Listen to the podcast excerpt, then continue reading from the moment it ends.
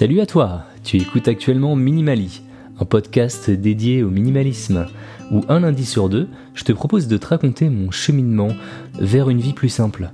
Comment j'essaye de vivre mieux avec moi. Et si on faisait un peu de ce chemin ensemble?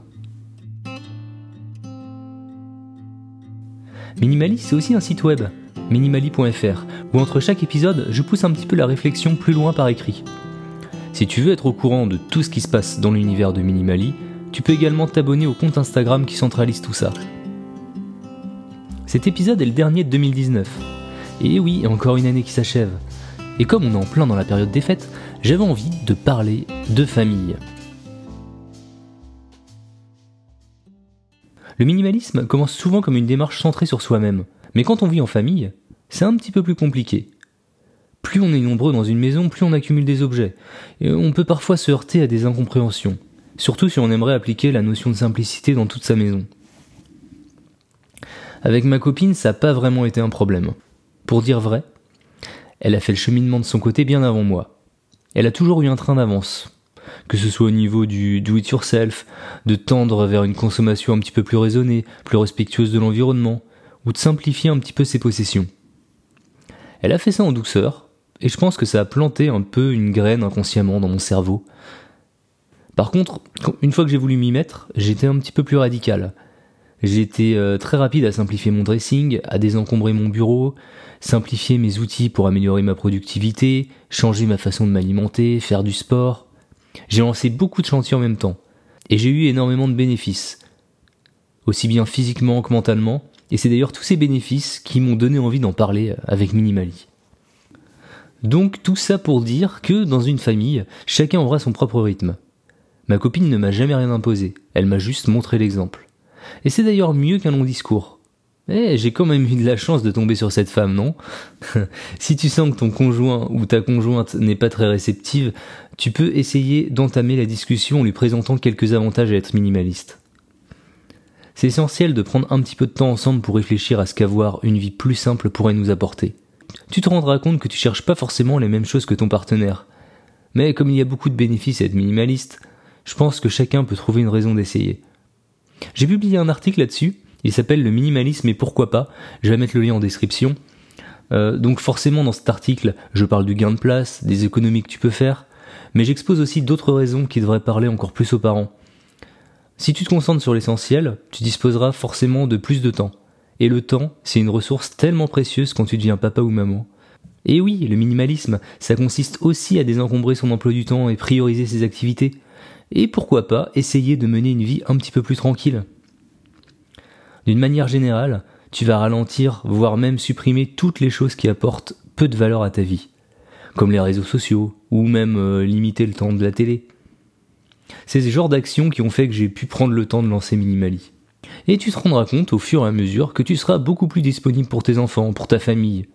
Tu seras entièrement présent en leur compagnie. Tu passeras du temps de qualité avec les personnes que tu aimes. C'est plutôt pas mal, non? Si tu réussis à prendre cette direction avec ta famille, tu pourras par exemple prendre des moments avec tes enfants pour te poser avec eux, t'interroger sur les objets autour de toi, sur leurs valeurs, sur leurs utilités, et du coup faire du désencombrement en famille. Et ça, ça peut être super fun.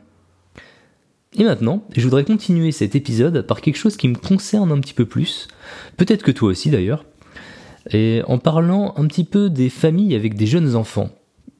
Comment minimiser les choses qui semblent être nécessaires lorsqu'on a un jeune enfant ou un enfant en bas âge? Et oui, tu le sais peut-être déjà, mais j'ai une fille d'un peu plus de deux ans à la maison. C'est énormément de joie, mais ça apporte aussi quelques petites, petites, petites contraintes. Sache d'abord euh, qu'on n'est pas obligé de se lancer corps et âme dans le minimalisme, surtout avec ce genre de contraintes. Il y a pas mal de choses qui gravitent autour d'un enfant ses jouets, le nécessaire pour le changer, ses biberons, ses boîtes de lait, ses habits ou ses doudous. Il y a plein de choses.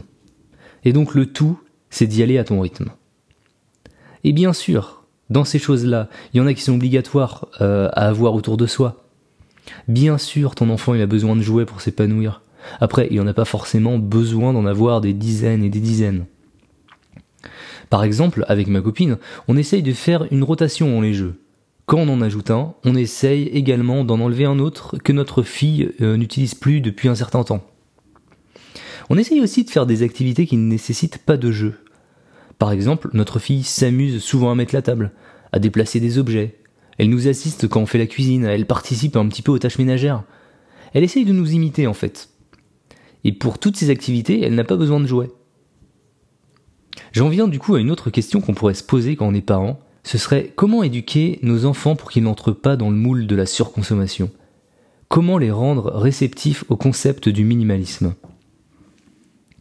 La réponse va différer un peu en fonction de l'âge euh, de tes enfants. Étant donné celui de ma fille, elle est plutôt réceptive, en fait très réceptive même à ce qu'on fait. Elle nous observe, elle nous imite. Donc au final, il n'y a pas grand chose à faire mis à part montrer l'exemple.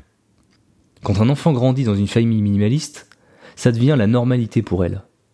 C'est d'ailleurs aussi vrai pour l'alimentation saine ou le fait d'éviter la télé par exemple.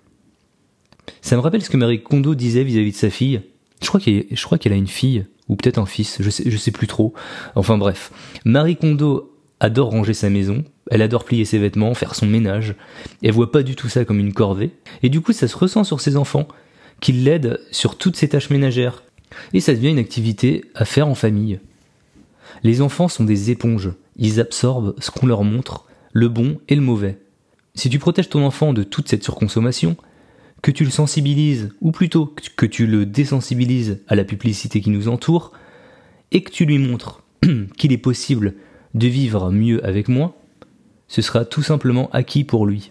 Il n'aura pas à faire toute cette déconstruction que moi-même j'ai dû faire pour me rendre compte de ma consommation et me rendre compte des conséquences de mes choix de vie. D'ailleurs, ça me fait penser à l'épisode précédent du podcast euh, qui parle de Noël. J'en ai pas parlé, mais j'aimerais bien faire en sorte d'éduquer ma fille pour que Noël soit un moment de partage en famille ou avec les amis. Que tout ne tourne pas autour des échanges de cadeaux. On n'attend pas Noël pour lui offrir des choses que nous, parents, pensons qui vont lui apporter de la valeur. Et donc forcément, pour Noël, bah, elle aura moins de cadeaux que les autres enfants. Mais si on arrive à faire en sorte qu'elle retienne de Noël toutes les bonnes choses à côté, eh ben on aura réussi notre pari. Je vous en reparlerai dans quelques années, peut-être dans l'épisode 312. Et donc pour les enfants un peu plus grands, euh, ou les ados qui ont été baignés dans la surconsommation, dans l'addiction à la technologie, à la télé ou aux réseaux sociaux, bah là c'est une autre paire de manches. Je pense qu'il faut rester transparent, ouvrir le dialogue. Ton enfant doit faire ses propres choix. Explique-lui pourquoi tu entames cette démarche, ce que tu espères en tirer, ou bien les avantages ou les effets positifs que ça engendre déjà sur ta vie. Ne lui dis pas de faire comme toi, c'est la meilleure façon que ton discours ne soit pas entendu, je pense. Peut-être qu'il s'y intéressera quand il verra que tu es de plus en plus épanoui. En tout cas, ne coupe pas le dialogue, sois réceptif, transparent, et n'aie pas peur d'expliquer ta démarche. Tu te retrouves peut-être dans la situation inverse où c'est toi l'enfant qui aimerait un petit peu parler du minimalisme à tes parents. Il arrive parfois que les parents soient un peu réfractaires au changement. Les parents peuvent se considérer comme dans une posture de force par rapport à leurs enfants. Effectivement, c'est eux qui les ont éduqués. Ils leur ont appris pas mal de choses, ils les ont lancés dans leur vie, ils les ont aidés financièrement. Et du coup, ça peut être difficile de remettre cette posture en cause pour écouter un petit peu ce que son enfant a à nous dire, voire même prendre exemple sur lui. Bon déjà, si tes parents sont heureux et ne souhaitent pas changer, il n'y a aucune raison de les forcer à faire quoi que ce soit. Mais ça peut toujours être intéressant que tu leur expliques ton ressenti vis-à-vis de ça et ce que le minimalisme t'apporte. Peu importe l'âge de la personne à laquelle tu vas introduire le minimalisme, il faut trouver un langage commun qui parle à tous au lieu d'employer le terme minimalisme, qui peut être vu un peu comme barbare ou, radical, tu peux peut-être juste parler de simplification. D'une manière générale, personne n'est un peu contre un petit peu de simplicité dans sa vie.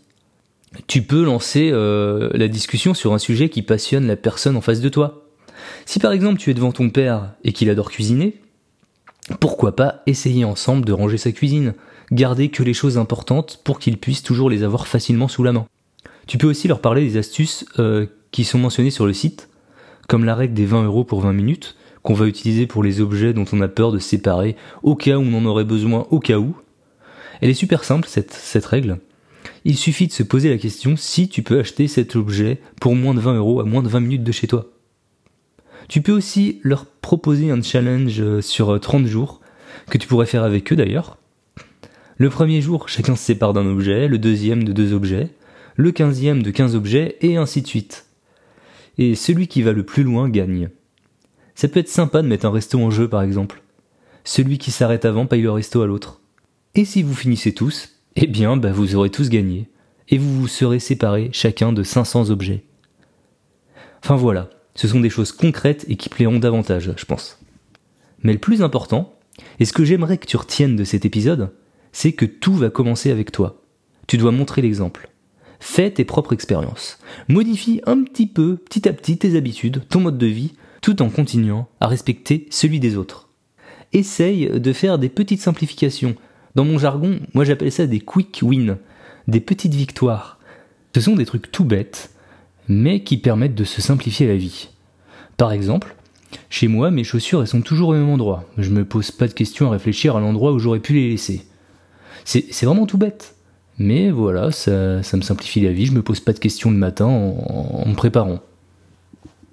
Donc si après tout ça, t'hésites encore à démarrer euh, l'aventure minimaliste en famille, peut-être par peur que tes enfants manquent de possession, c'est légitime. De toute façon, le but, c'est pas de tout changer du jour au lendemain. Et ce qui est sûr, c'est qu'un enfant, il a plus besoin d'affection que de possession matérielle. Et le plus tôt il sera baigné dans cet état d'esprit, et plus vite il intégrera ces principes et continuera à les appliquer jusqu'à l'âge adulte. N'hésite pas à leur montrer la voie qui te semble juste, que ce soit le minimalisme ou non d'ailleurs. Et dans tous les cas, ils seront de toute façon libres de continuer ou de partir dans une direction complètement opposée quand ils grandiront. Chacun fait ses propres choix.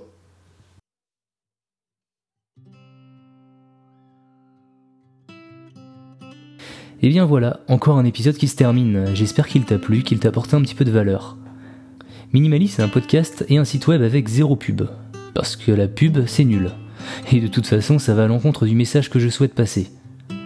Tout ce contenu est gratuit et prend pas mal de temps à produire, mais j'aime ça et je prends du plaisir à prendre le micro pour discuter de tout ça. Si tu veux me soutenir, tu peux t'abonner au podcast, mettre un commentaire et une note sur iTunes, en parler autour de toi et bien sûr me suivre sur Instagram. Tu peux aussi me lire sur minimali.fr où j'approfondis un peu plus les sujets entre chaque épisode. Et tu peux m'écrire sur hello at minimali.fr si tu as des remarques, des questions, l'envie de travailler avec moi ou si tu veux juste passer me faire un petit coucou. Comme d'habitude, tu peux retrouver tous les liens dans la description de l'épisode. Nous sommes dans les derniers instants de 2019, j'espère que tu as passé une super année et je t'en souhaite encore une plus belle à venir. Profite de tes proches, prends soin d'eux et prends soin de toi. Quant à nous, on se retrouve dans deux semaines pour le prochain épisode. A plus